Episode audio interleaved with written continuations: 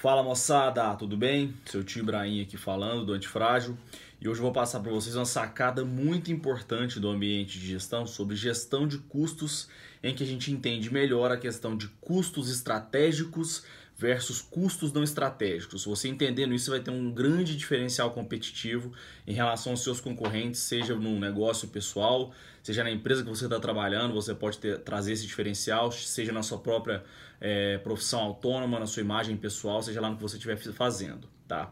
O que, que, são os custos estratégicos? A gente tem mania de falar muito em, em custos como uma coisa só, é que a gente deve diminuir sempre, o que é verdade, custo é bom que a gente diminua sempre mesmo. Tá? Agora, é, os custos estratégicos não é bem assim que funciona.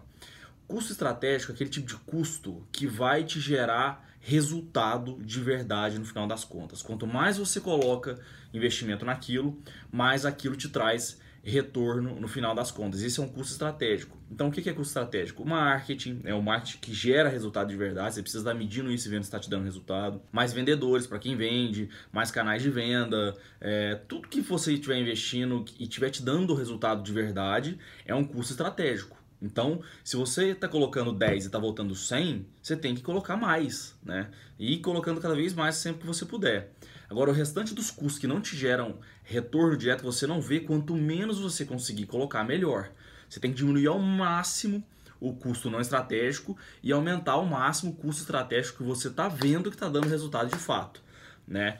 Quanto mais você estiver gastando com custo estratégico em relação aos seus concorrentes e menos em custos não estratégicos em relação aos seus concorrentes, mais você vai conseguir ter esse diferencial competitivo para crescer no mercado e ter espaço no mercado, tá bom?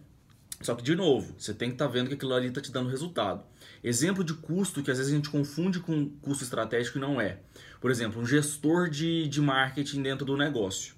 Ele não é um custo é, estratégico, né? ele tem que estar tá lá, ele existe de qualquer forma. Né? Não é porque você não vai ficar colocando um monte de gestor de marketing dentro do negócio, você vai colocar mais vendedores, mais canais de venda, vai investir mais no marketing, mais em outras coisas. Né?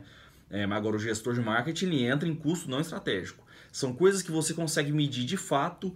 Um real que você colocou naquilo está voltando X reais é, em resultado, em vendas de verdade, certo? É isso, espero que tenha sido útil. Forte abraço.